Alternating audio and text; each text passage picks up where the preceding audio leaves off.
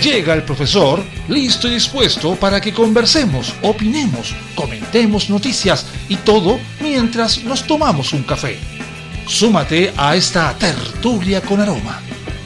Comienza Cafeitarse en la mañana con Eduardo Flores en la radio de los monos. Hola, buenos días. Acá viendo un poco cómo está el país, relajado, tranquilo por la ruta 5 Sur con algunas cositas que, bueno, tendremos que ver cómo van evolucionando. Porque, sí, ya se confirmaron con un paro nacional además para este martes. La cosa se está poniendo un poquito densa, pero veamos qué pasa. Camineros mantienen protesta en la ruta 5 Sur a la altura de Paine y generan una congestión en ambos sentidos. Más de una decena de camiones se encuentran detenidos en la Ruta 5 Sur, a la altura de Paine, en una manifestación de camioneros por las condiciones de seguridad de las carreteras y una serie de otras demandas. La protesta se da desde la noche del domingo en la pista hacia el sur, a la altura del kilómetro 41. Si bien no está interrumpido el tránsito, la pista derecha se encuentra bloqueada. Los transportistas se manifiestan por las condiciones de seguridad de las rutas, sobre todo por el caminero baleado en la cabeza la semana pasada en la Araucanía. También mencionan la muerte de un colega a manos de ciudadanos venezolanos en el norte del país.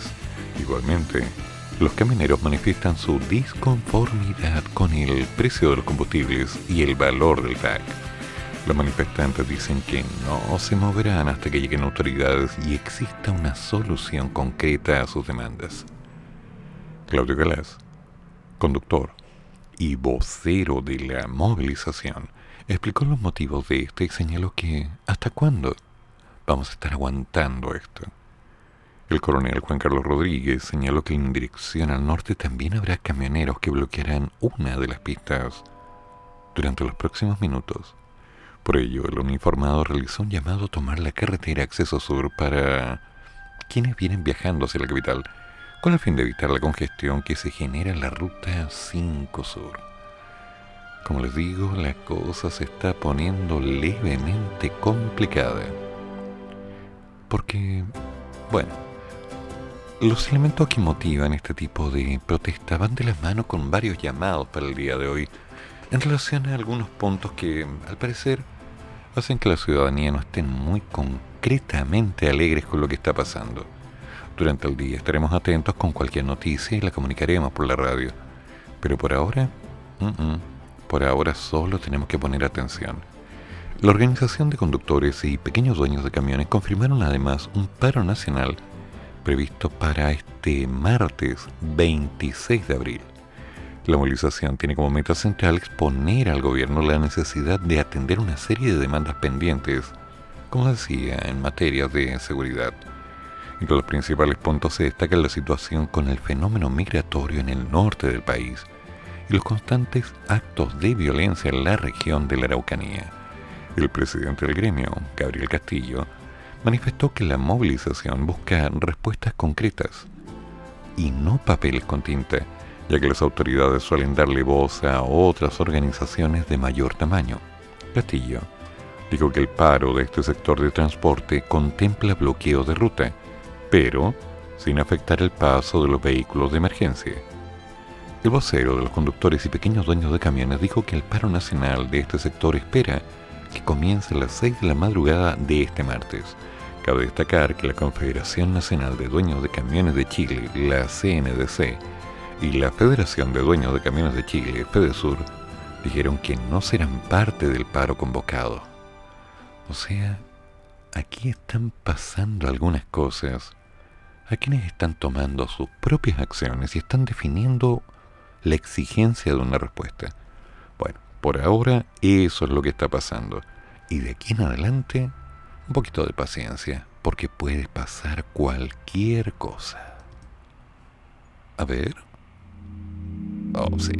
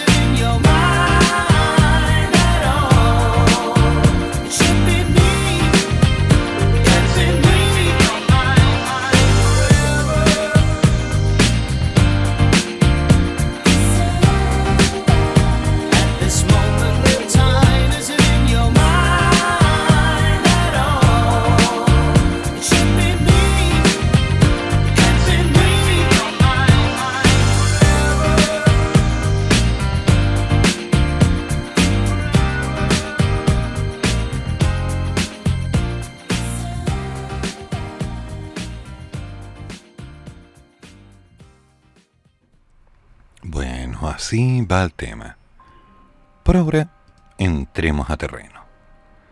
Un borrador, sí, un borrador que ya tiene casi 300 artículos. Las claves de lo aprobado por el Pleno de la Convención.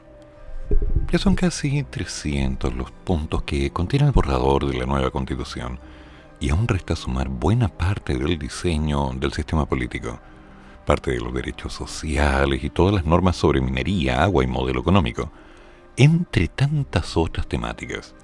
No solo se prevé que esto sea mucho más larga que la Carta Magna vigente, sino que además que ya contempla decenas de temáticas que no estaban incorporadas en la actualidad y otros que están prácticamente en ninguna otra constitución del mundo. Recuerden, es un borrador uno de los temas que más expectativa genera a solo tres semanas del fin del trabajo de las comisiones es el diseño del Poder Legislativo, que aún no está finalizado. Pero la Comisión del Sistema Político ya ha hecho algunas definiciones relevantes que ya están en este modelito de borrador, o sea, calma. Yo voy a seguir insistiendo. Lee tu constitución, léela.cl, sí, léela. Dale un tiempo, revisa, compara, no sea que después nos esté mostrando solo lo mejor y, bueno, ahí nos anotan un gol, así que cuidado. En el borrador de la Carta Magna ya hay normas sobre el poder legislativo. Se consagró la existencia de un Congreso de Diputadas y Diputados que por el momento tiene la facultad exclusiva de la fiscalización de actos del gobierno y una Cámara de las Regiones que reemplazaría al Senado la Cámara de las Regiones es un órgano deliberativo, paritario y plurinacional de representación regional encargado de concurrir a la formación de las leyes de acuerdo regional y de ejercer las demás facultades encomendadas por la Constitución. Sus integrantes ya no serán senadores, sino representantes regionales. Ambas corporaciones se renovarán cada cuatro años y las decisiones que se tomen tendrán que ser por el quórum de mayoría de los presentes, salvo que la Constitución disponga un quórum distinto. Otro punto aprobado es que el Congreso y la Cámara contarán con una unidad técnica dependiente administrativamente del Congreso. Esta se compondrá de dos secretarías. Una es la legislativa, encargada de asesorar sobre aspectos jurídicos de leyes tramitadas y de emitir informes sobre ámbitos de la legislación que hayan caído en desuso o que presenten problemas técnicos. La otra intenta ser una contraparte de la empresa actual y se llamaría Secretaría de Presupuestos. Esta se encargaría de estudiar el efecto presupuestario y fiscal de los proyectos, además de asesorar diputados y representantes durante la tramitación de ley del presupuesto, En cuanto al poder ejecutivo, llegó al borrador de la Constitución que el mandatario será el encargado del gobierno y de la administración del Estado y tendrá que dar una cuenta pública cada 5 de julio ante el poder legislativo. Para ser electo presidente será necesario, según visó la convención, tener nacionalidad chilena, ser ciudadano con derecho a sufragio y haber cumplido 30 años de edad. Además, se exige residencia en el territorio nacional cuatro años anteriores a la elección.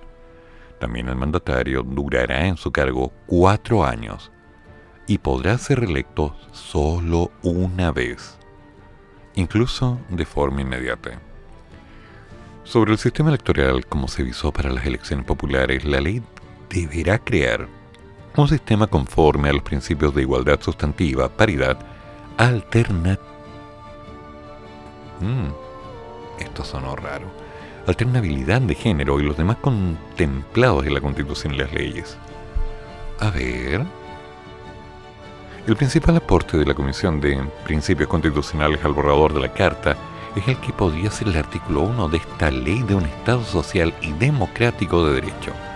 Es plurinacional, intercultural y ecológico. Además, el Pleno aprobó el carácter laico del Estado, lo que implica que en Chile se respeta y garantiza la libertad de, creencia, religión o de fe y de cualquier tipo de creencia espiritual. Ninguna religión, ninguna religión, ni creencia, ni en particular, es la oficial del Estado sin perjuicio de su reconocimiento y libre ejercicio, el cual no tiene más limitación que lo dispuesto por esta Constitución. Qué raro, esto no me cuadra. También se consagró que Chile es un Estado plurilingüe. Su idioma oficial es el castellano, pero los idiomas de los pueblos indígenas serán oficiales en sus territorios y en zonas de alta densidad poblacional de cada uno de los pueblos indígenas plurilingüe. ¿Y por qué tan acotado a cada región? Lo principal que propuso la Comisión de Forma de Estado es precisamente la forma del Estado. Los convencionales definieron que Chile sería un Estado regional, plurinacional e intercultural, conformado por entidades territoriales autónomas. Todo esto en un marco de equidad, solidaridad entre ellas, preservando la unidad e integridad del Estado. Ahora, ¿qué son estas entidades territoriales autónomas? Según el borrador de la nueva constitución, serían las regiones autónomas, comunas autónomas, autonomías territoriales indígenas y territorios especiales. Estas tendrán una personalidad jurídica y patrimonio propio, y las potestades y competencias necesarias para gobernarse en atención al interés general de la República.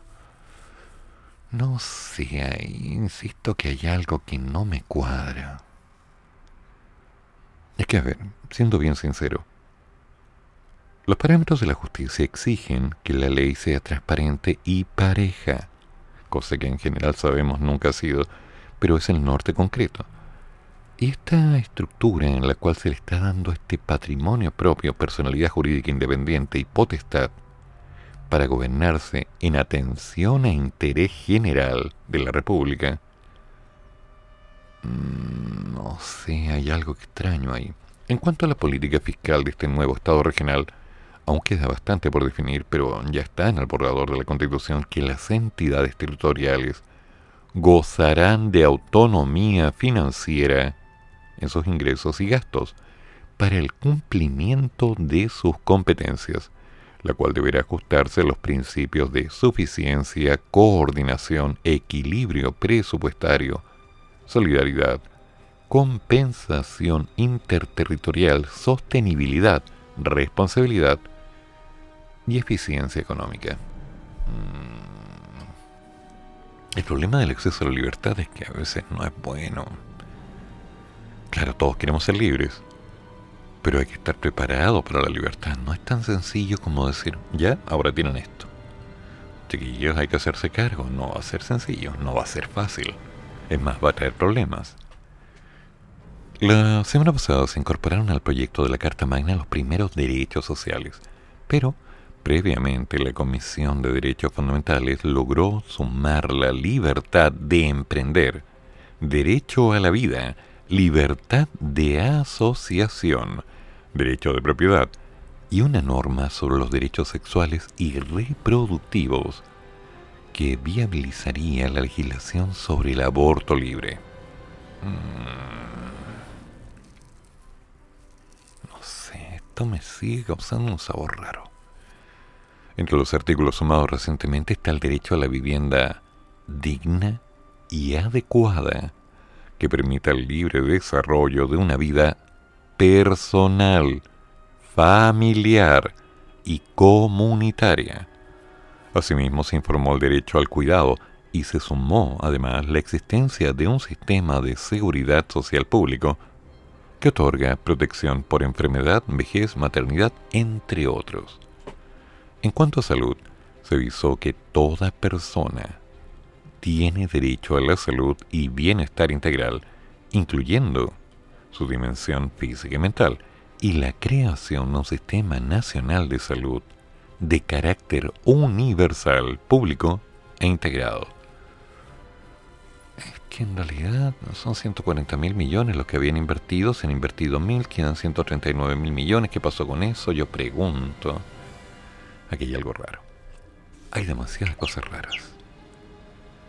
Una de las grandes innovaciones de la Comisión de Medio Ambiente logró incluir en el texto constitucional que la naturaleza tiene derechos. En concreto, tiene derecho a que se respete y proteja su existencia y a la regeneración, a la mantención, a la restauración de sus funciones y equilibrios dinámicos que comprenden los ciclos naturales, los ecosistemas y la biodiversidad.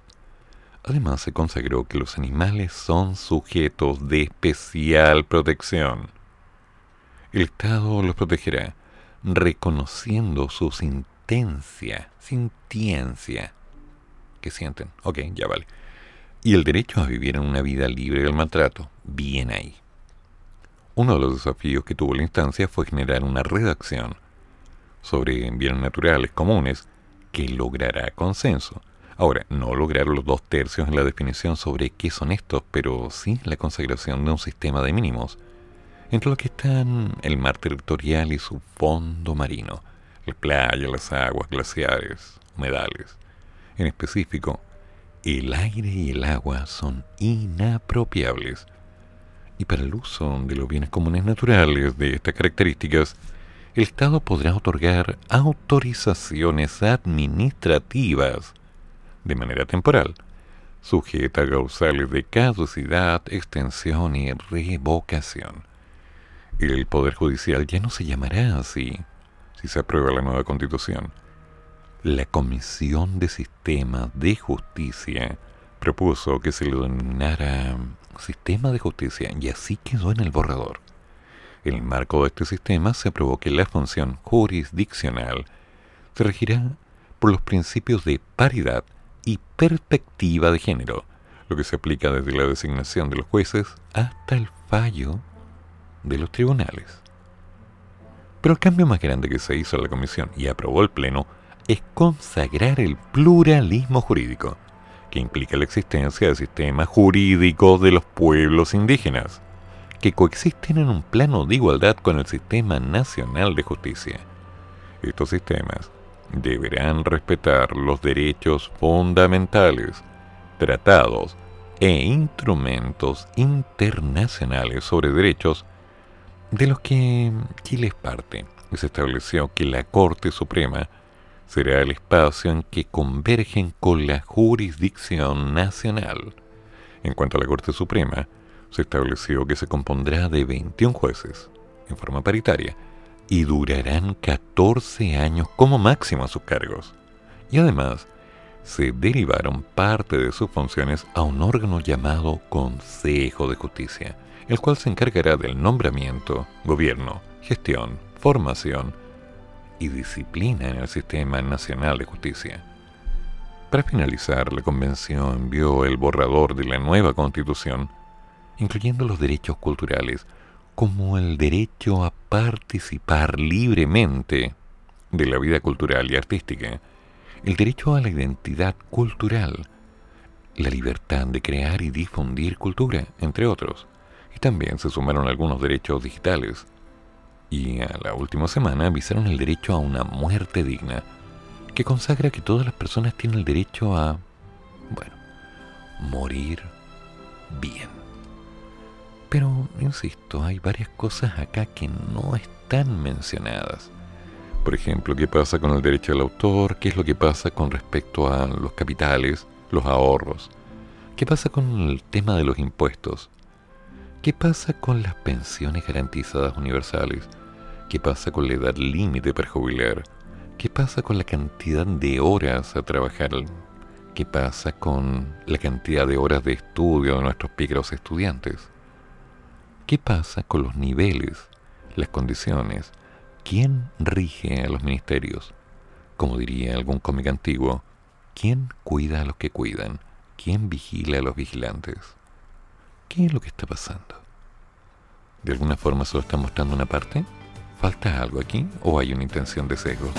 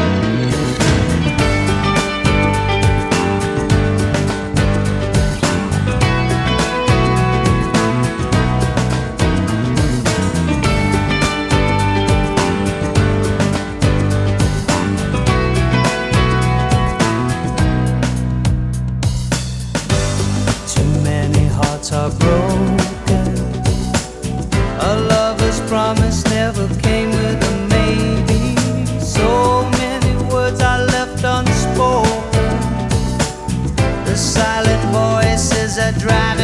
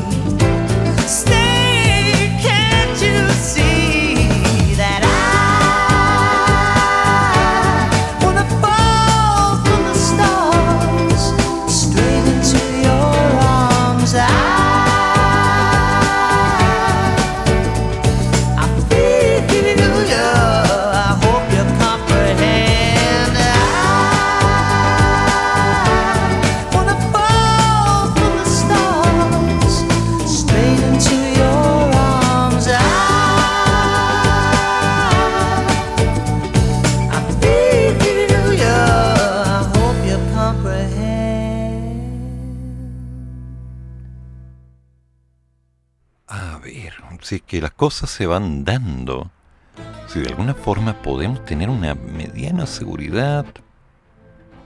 Veamos.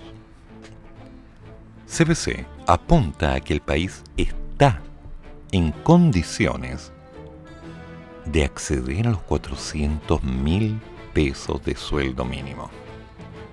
Mm. El presidente de la Confederación de la Producción y del Comercio, Juan Sutil, Sutil, aseguró que el país está listo para llegar a este monto en sueldo mínimo. Sin embargo, apunta que no se lograría en septiembre, como lo prevé el gobierno.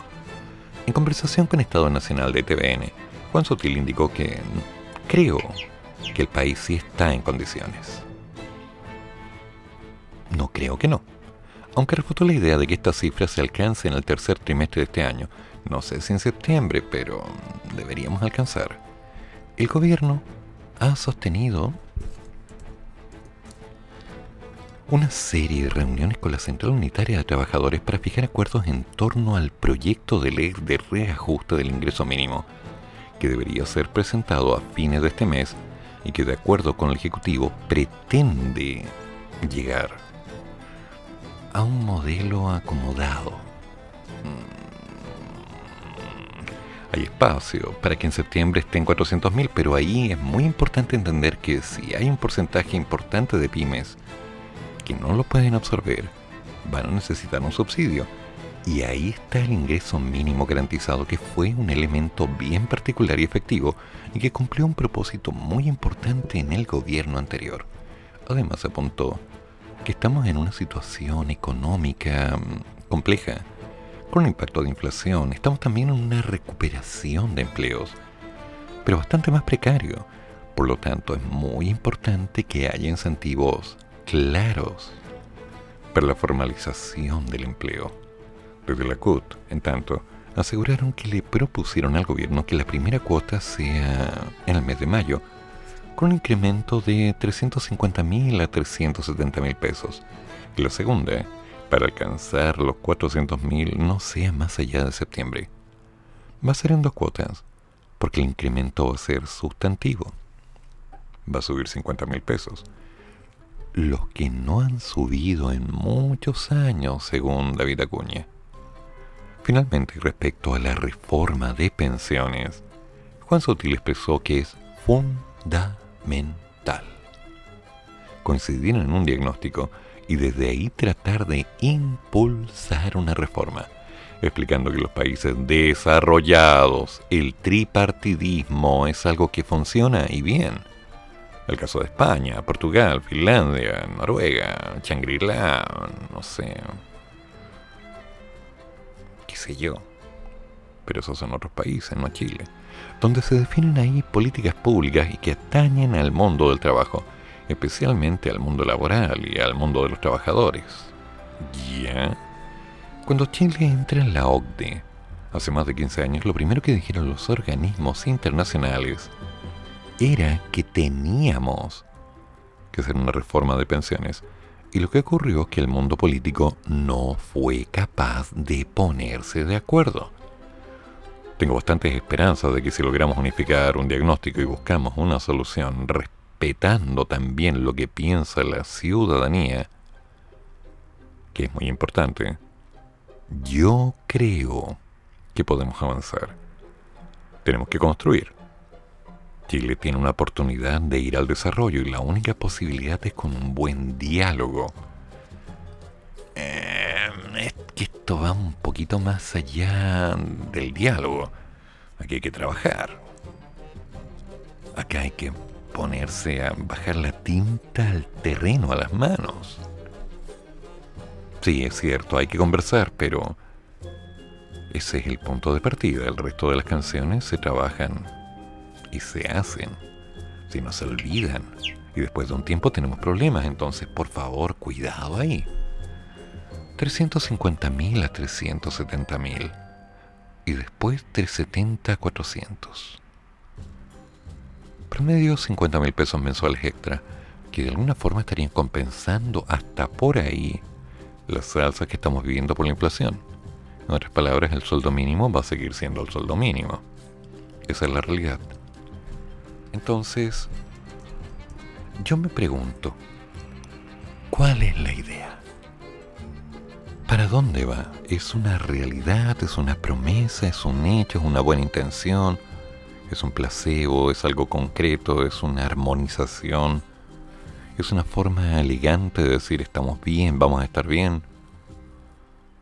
¿O es una sobadita de lomo? Pregunto, yo siempre pregunto, porque si las cosas no están claras, después de un tiempo empezamos a tener dramas y las cosas se complican.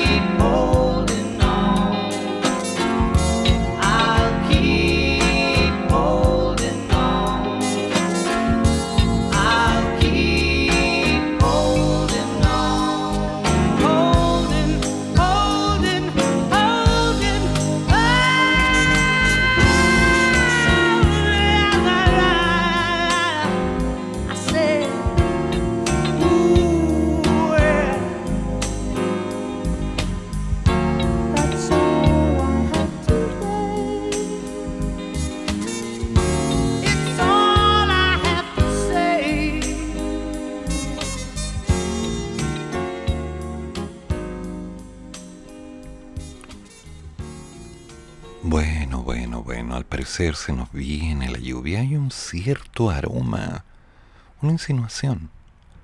Veremos. Porque por un lado se dice, claro, quien que haya trabajado en este temita de la meteorología puede decir que ciencia cierta si lo que dicen se va a cumplir o no. Sin embargo, las probabilidades van aumentando. Decretan una alerta temprana preventiva en Santiago por precipitaciones y se esperan vientos de hasta 60 kilómetros por hora. Mm. La Oficina Nacional de Emergencia, ONEMI, clásico, decretó la alerta temprana para todo Santiago porque hay una serie de precipitaciones que se registrarán entre el día domingo, ayer, y el martes. Lo anterior con base a la información proporcionada por la Dirección Meteorológica de Chile, la DMC, que está previendo precipitaciones desde el domingo 24 al martes 26. Ante el aumento del riesgo asociado a estas variables, la Dirección Regional actualiza y amplía la cobertura de la alerta temprana preventiva regional por eventos meteorológicos que se encuentren vigentes desde el 20 de abril. La actualización de esta alerta se constituye como un estado de reforzamiento de la vigilancia mediante el monitoreo preciso y riguroso de las condiciones de riesgo y las respectivas vulnerabilidades. Meteorología, en tanto, confirmó que los próximos días caerían las primeras y esperadas lluvias de otoño en toda la zona centro-sur del país. Según precisan, la mayor concentración se espera en el sector precordillerano y cordillerano de Ñuble a la Araucanía, en tanto que durante el fin de semana uno de los frentes podría llegar a Santiago. En otras palabras, chiquillos, a sacar las chaquetas, porque al parecer esto se va a poner húmedo y, bueno, tal vez un poquito más complicado lo que esperamos. Estaba revisando los informes durante esta madrugada y no se ve que venga muy suave. Así que, ya saben ya, hagamos algo. Preparémonos. Anya Flame.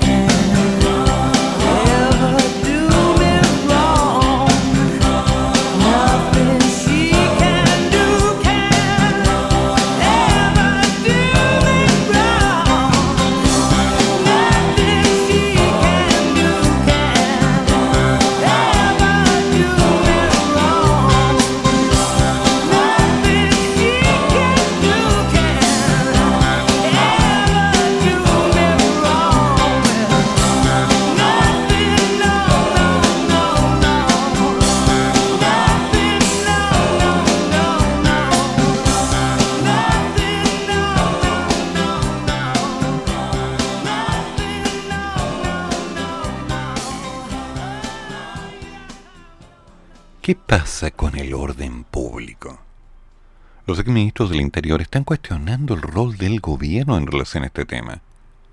Exministros cuestionaron la respuesta del gobierno en materia del control del orden público, tal como suena.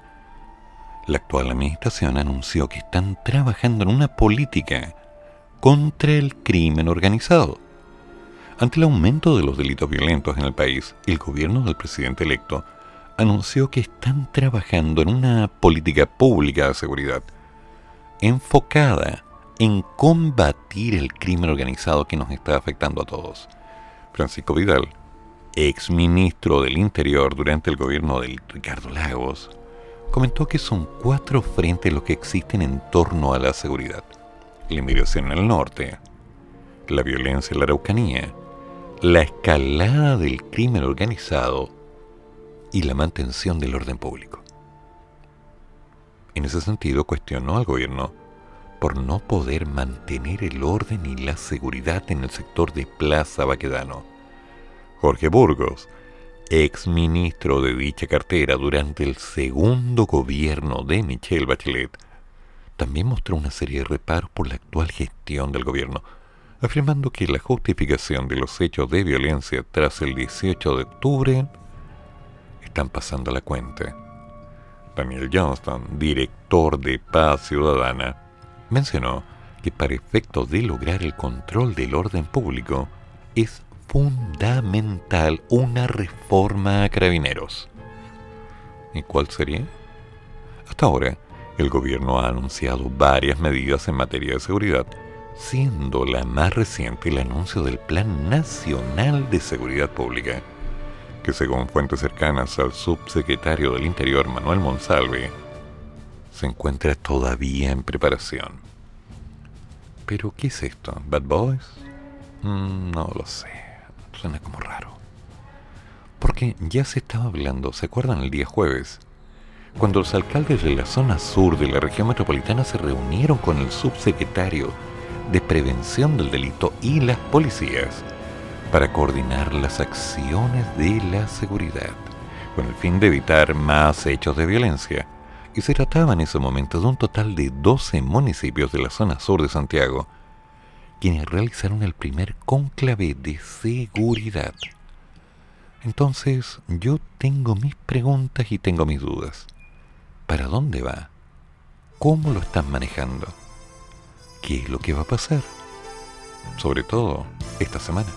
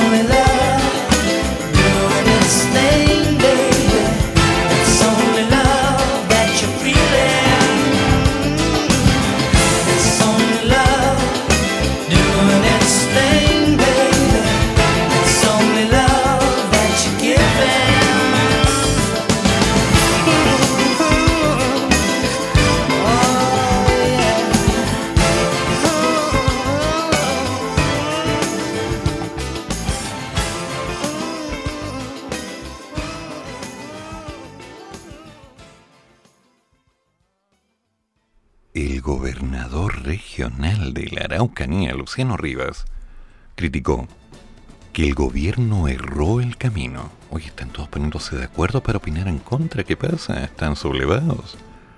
Cuando creyó que en el diálogo iban a encontrar alguna opción, que este diálogo iba a ser con los grupos radicalizados, que le dieron, por cierto, un portazo en la cara, haciendo referencia a la fallida visita de la ministra del Interior, la señora Siches, a la comunidad de Temo Cuicui en conversación con el diario de Cooperativa. Rivas aseguró que coincide con la mirada del Ejecutivo, que apuntó a que en la Araucanía existe crimen organizado. Cuando hablamos de esta estructura, cuando el caminero que lamentablemente sigue luchando por su vida le disparan con armamento de guerra, cuando hay coordinación de estos atentados, claramente hay un crimen organizado y eso lo venimos viviendo desde hace mucho tiempo en la región. Crimen.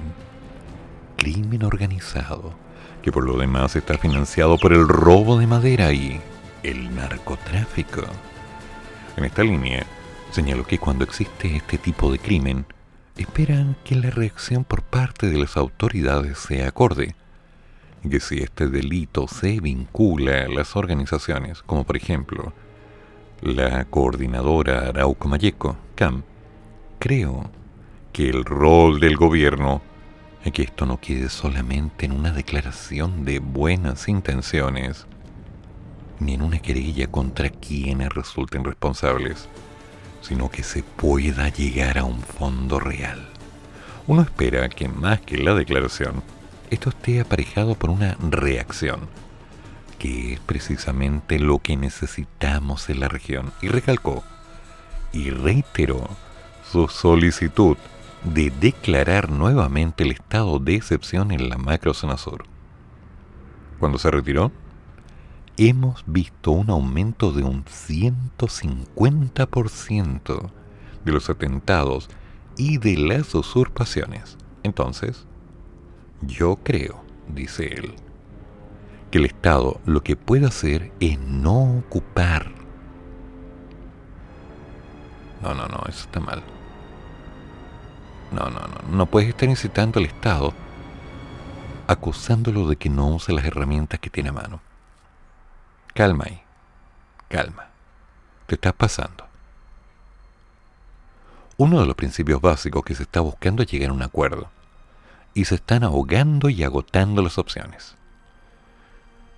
Todo gobierno, independiente de su tendencia política, cuenta con herramientas que involucran consecuencias. Si nos ponemos a pensar lo contrario, vamos a llegar a caer simplemente en el mismo circuito anterior. Cuidado ahí. Cuidado, estás haciendo las cosas mal. Bueno, sigamos. Además declaró que la Araucanía necesita más seguridad, no menos seguridad y sostuvo que imponer un estado de excepción no es un retroceso. A ver, ¿por qué? Porque la relación a la región ya no está para pequeñeces políticas. Estamos para que las cosas sean más efectivas. A ver, no entiende. Insisto, aquí hay un problema de concepto. Yo comprendo, yo, el que está leyendo, el que está aquí frente al micrófono, yo, que un estado de excepción involucra movimiento militar para controlar, pero también es un sembradío de miedos y tensiones que involucran una reacción del CAM, que por supuesto va a buscar una nueva reacción del gobierno, del CAM, del gobierno, del CAM, y esto no termina. La verdad es que tienen que llegar a un acuerdo y hay que eliminar el narco, hay que eliminarlo fuerte. Hay que encontrar aquellos elementos que están potenciando y darles un corte de tajo, fuerte, concreto. Y son investigaciones, son procesos, porque si no se va a incurrir en un exceso de fuerza que la verdad va a tener mucho daño colateral y nadie quiere entrar en ello. Entonces, comprendo la desesperación, comprendo la mirada, comprendo la estructura verbal en la cual además está logrando representar a la gente que va a votar por él de nuevo. Pero el tema de fondo no está del todo bien analizado. El narco ha estado entablado dentro del sistema desde hace más de 30, 40 años. El robo, las coimisiones, la facilidad de algunos para tener una pequeña ganancia en función del desorden. ¿Desde cuándo está esto? ¿Desde los 60? ¿Desde los 50? ¿Desde los 30 tal vez?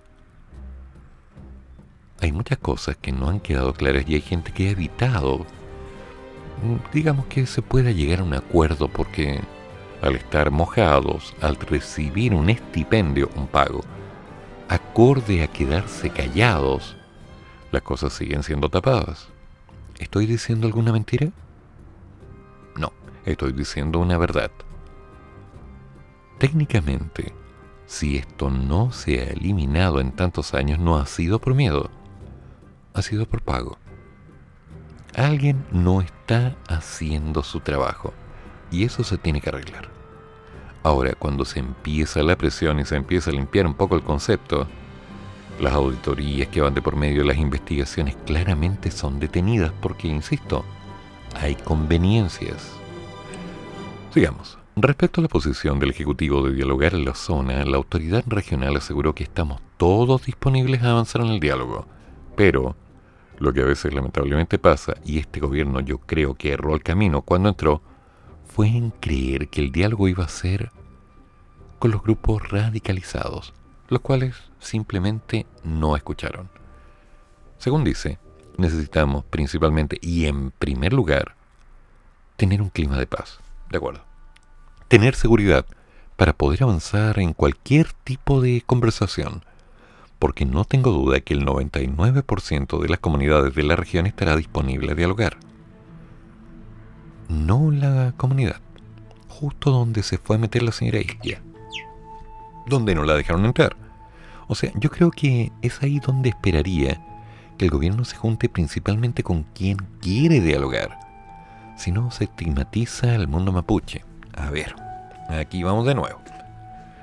Las comunidades mapuches no quieren pelear. No, quieren vivir tranquilos. Ese es el principio básico. Toda la gente de la Tierra quiere estar en paz con la Tierra. Nadie quiere guerra, nadie quiere peleas. Pero ¿cómo dices tú? Si la prensa siempre están las cosas.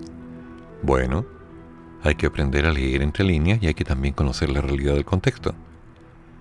La gente vive buscando tranquilidad. El pueblo mapuche es por defecto o por ventaja un grupo de gente que nunca se ha rendido cuando les han tratado de poner el pie encima. Pero también es cierto que no están dispuestos a perder cada uno de sus días dando una batalla, que al fin y al cabo destruye sus hogares, a los niños y a todos los que de alguna forma han logrado una cierta armonía. Están conscientes del narcotráfico, están conscientes de los robos, están conscientes de la violencia. A nadie les gusta. No, es que el gobierno y todo el sistema y la prensa dice que ellos siempre... Cuidado. Estamos hablando de la zona de la Araucanía, no del pueblo mapuche en general. Todos quieren estar tranquilos, todos quieren trabajar, todos quieren producir y lo más importante, quieren seguridad para ellos y para sus familias. Ahora, que entre medio haya gente que se está aprovechando porque hay una ganancia económica no menor y que a su vez esto esté ensuciando el nombre de otros, es parte de una historia que no termina. Entonces hay que ser un poquito más criterioso al reconocer las palabras. El pueblo mapuche quiere tranquilidad. Y te comento, el resto de la gente también. Hay mucha gente que está metida dentro de este circuito de dinero, robos y demás que ya no quiere más. Ya basta. Y hay algunos ambiciosos que están buscando la alternativa de mantenerse y seguir y seguir y seguir mientras pueda sacar provecho. Entonces estos desórdenes de alguna manera justifican políticamente hablando y socialmente hablando que no se llegue a acuerdo. Y eso es algo que hay que trabajar. Pero con claridad y con presencia. Hay que hacer las cosas bien. No hay que llegar tan suavecito.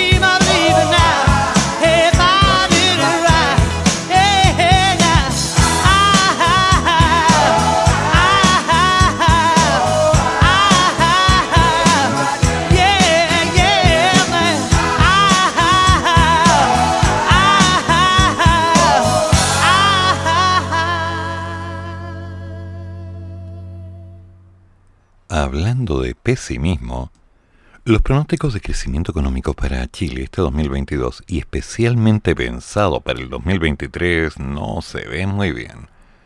Que el Producto Interno Bruto logre expandirse más de un 2% este año está en los pronósticos de algunos, unos pocos en realidad, y que para el próximo año las apuestas sean para un crecimiento prácticamente nulo, donde incluso el Banco Central no descarta que la actividad termine en negativo, nos tiene a varios pensando que aquí hay algo extraño y tal vez no muy positivo.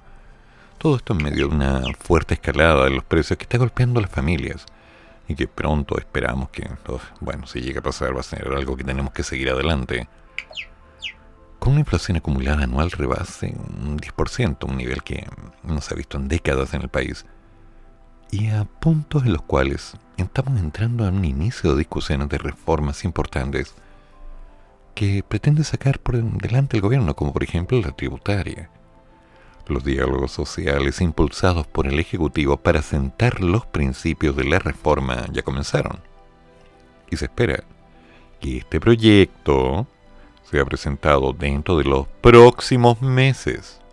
La idea es realizar un trabajo prelegislativo y así concretar un pacto tributario que perdure en el tiempo, con conversaciones en las que participan empresarios, trabajadores y miembros de la sociedad civil. Con todo, las autoridades ya han dado ciertas luces respecto hacia dónde apuntaría el proyecto, el cual probablemente se separa en paquetes distintos, de manera tal que pueda avanzar más rápido con aquellas iniciativas que tengan un mayor consenso en el Congreso y darle más tiempo a otras que requieren mayor discusión. Ay, ay, ay. Hay cosas que lamentablemente me han quedado muy claras con los modelos políticos implementados en el país desde hace muchos años. Muchos. Acá me voy a echar gente encima, pero es la historia mi vida. ¿Por qué será que las ideas de modificación de algunos puntos que nos puedan beneficiar partan de una estructura de gobierno que no solo los somete a votación, sino que además los condiciona a tiempo para poder adecuarlos en base a la opinión que algunos tengan, dilatando la operatividad de lo que se quiere. No lo comprendo. Primero, se habla de una reforma tributaria, ¿de acuerdo? ¿Cuál es el plan? No, es que lo estamos preparando. Ok. Se habla de una reforma de patrimonios, una nueva estrategia, qué pasa con los impuestos, las rentas personales. También lo estamos conversando, lo estamos proyectando para llegar a conversarlo. Ya, entonces, ¿cuál es la propuesta? La estamos armando. Y yo digo, ya. Ok, van menos de dos meses. En menos de dos meses no pueden generar los cambios que se han necesitado en el país por los últimos, ¿cuántos? ¿50 años? Pero también es cierto que en esos 50 años ha habido tiempo y es real, como para tener ideas claras de lo que se necesita. No es un momento de improvisación, es un momento de puesta en mesa de la realidad, según los estudios que se han hecho, según lo que se ha planteado, según lo que se ha logrado. ¿No debería estar ya completamente definido? ¿Falta algo ahí? ¿O simplemente es una dilatación de tiempo?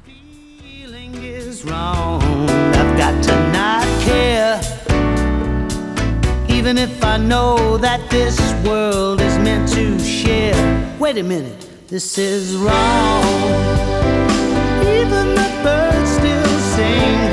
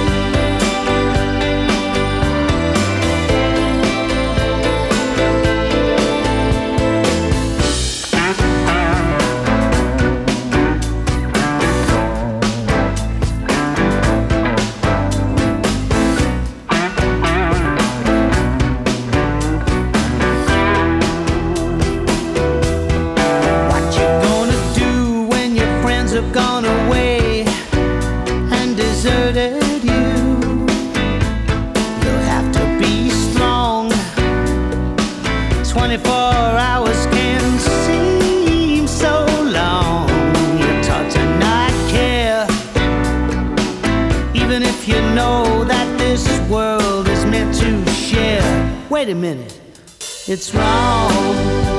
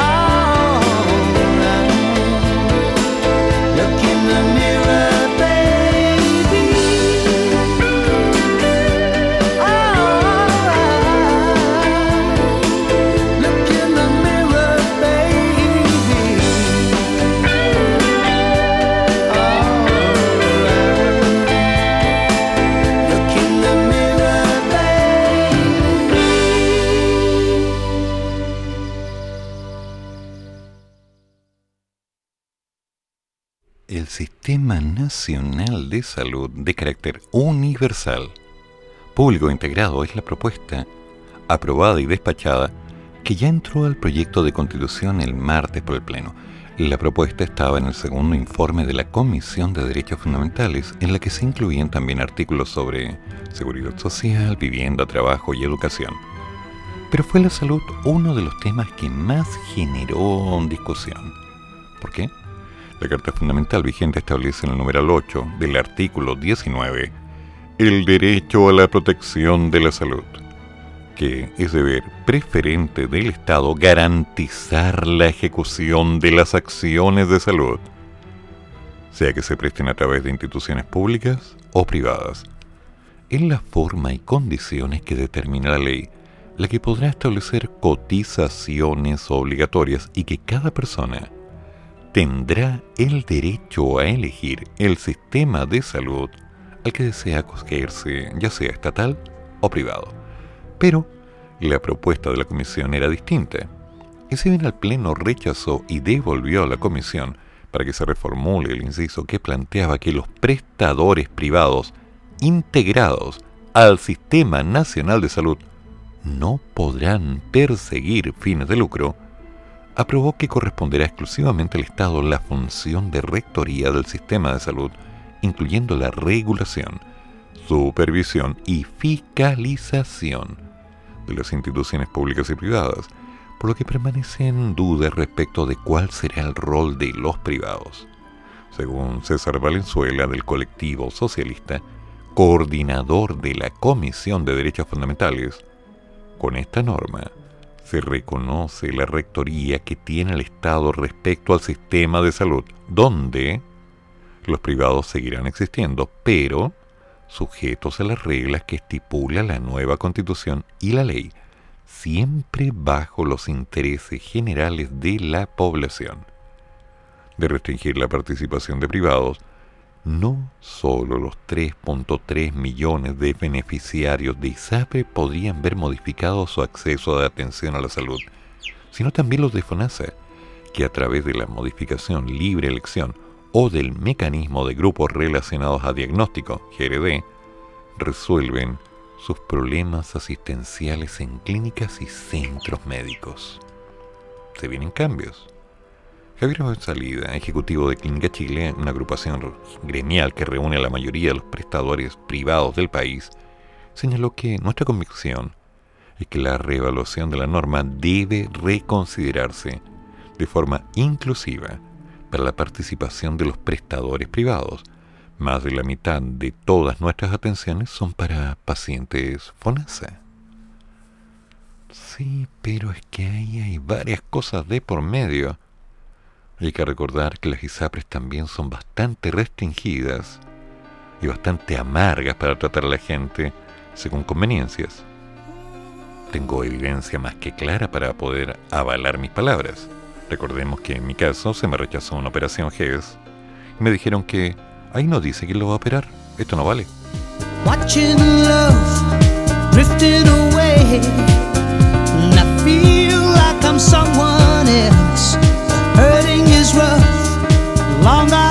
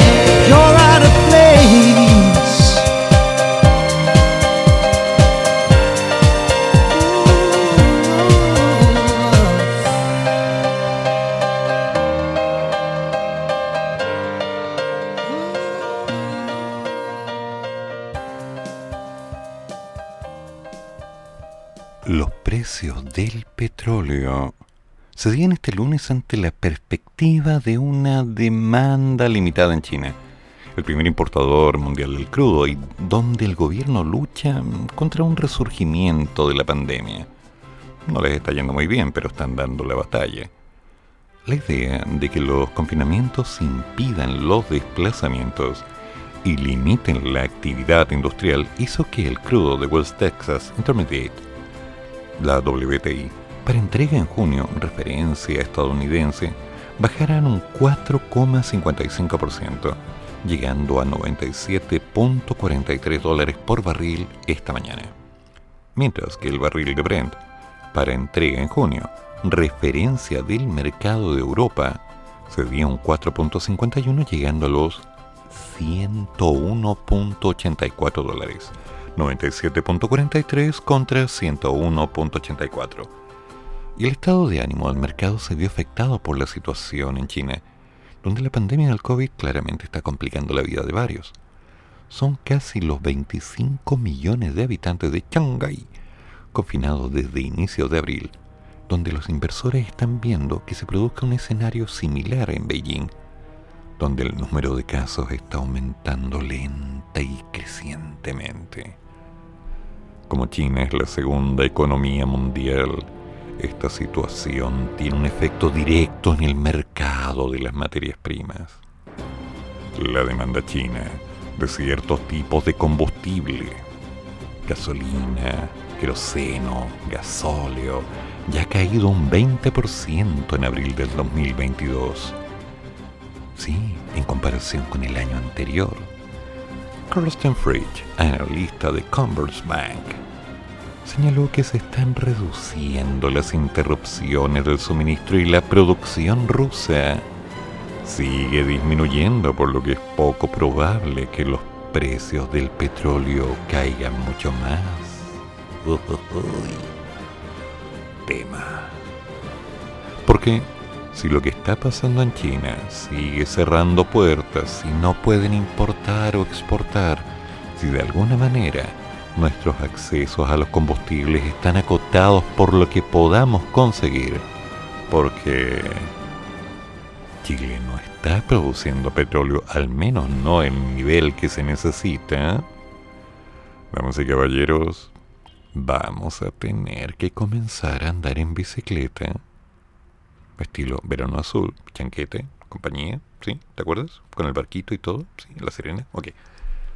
O simplemente caminar la cosa se pone densa.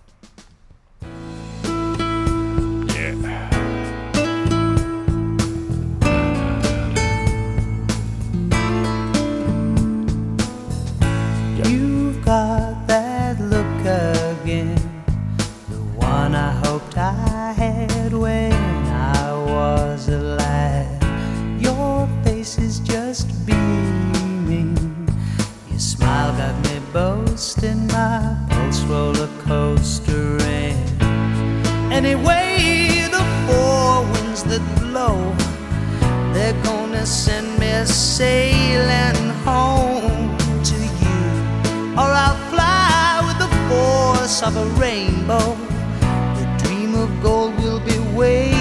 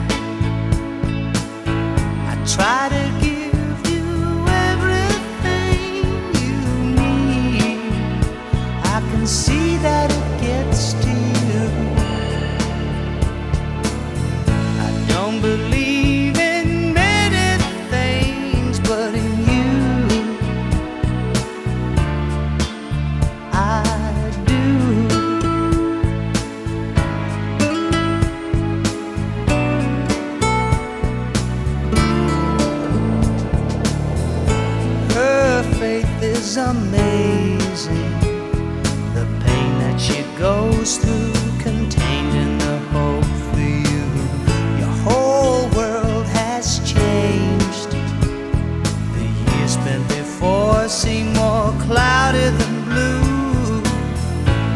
In many ways, your baby's controlling when you haven't laid down for days. For the poor, no time to be thinking. They're too busy finding ways,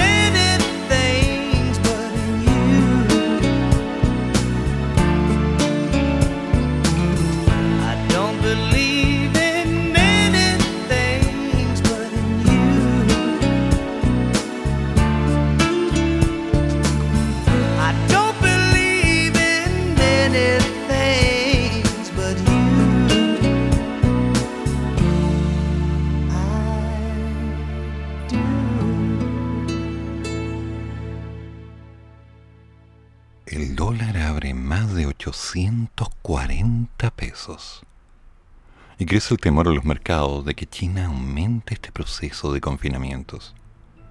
El dólar terminó la semana pasada tocando estos bordes 840, 841, 844. Su tendencia era alza está influida principalmente por declaraciones de oficiales de la Fed más agresivas y con temores a mayores confinamientos desde China. ¿Sí?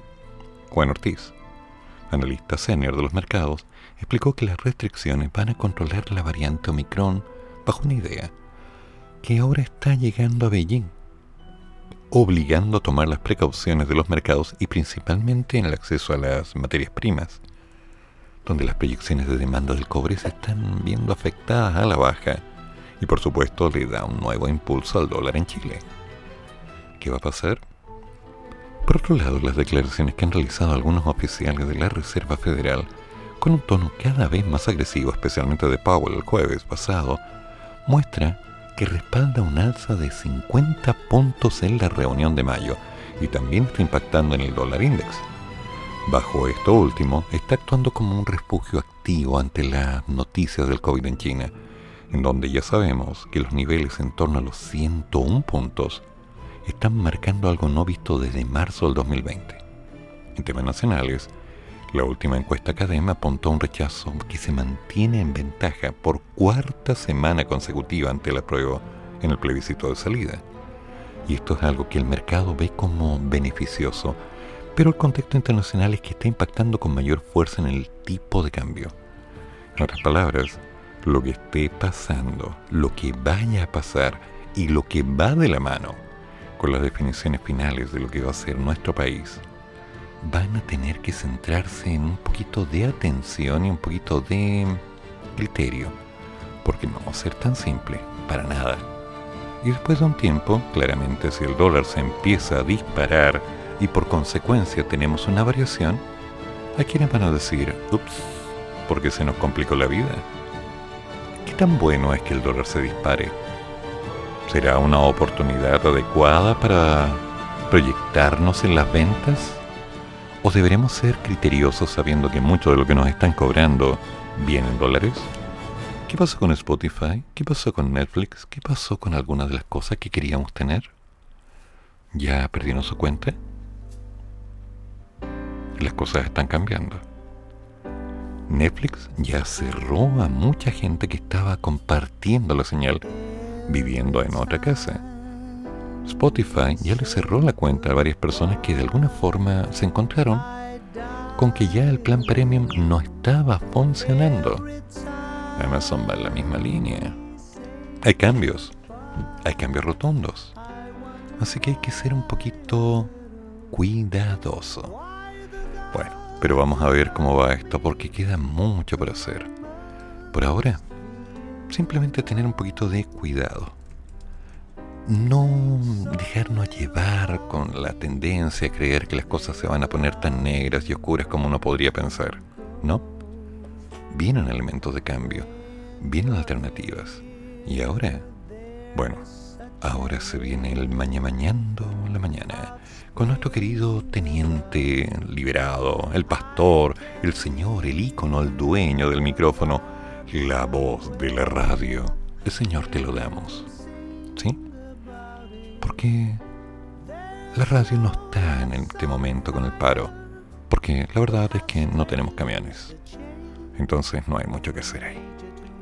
Sin embargo, en el tema de hoy quedan muchas cosas que discutir.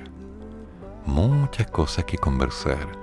Muchas cosas que poner en terreno. Porque es tiempo de cambio es tiempo de interacción. Y ahora, bueno, Ahora viene el mañana mañana de la mañana y más tarde a las 11.30 Mata por el arte con Matahari para llegar a las 12.45 con el horóscopo de alma de bruja.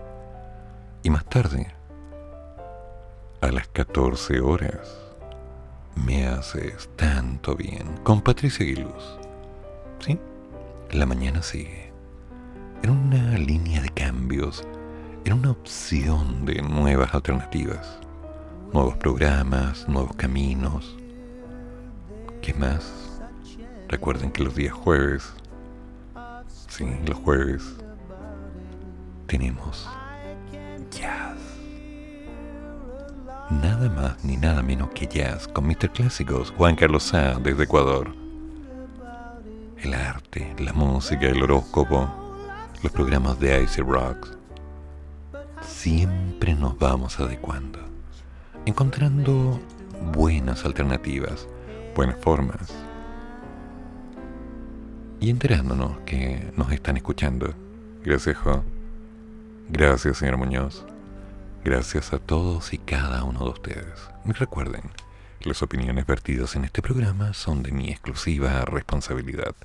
Que tengan buen día, nos contamos mañana.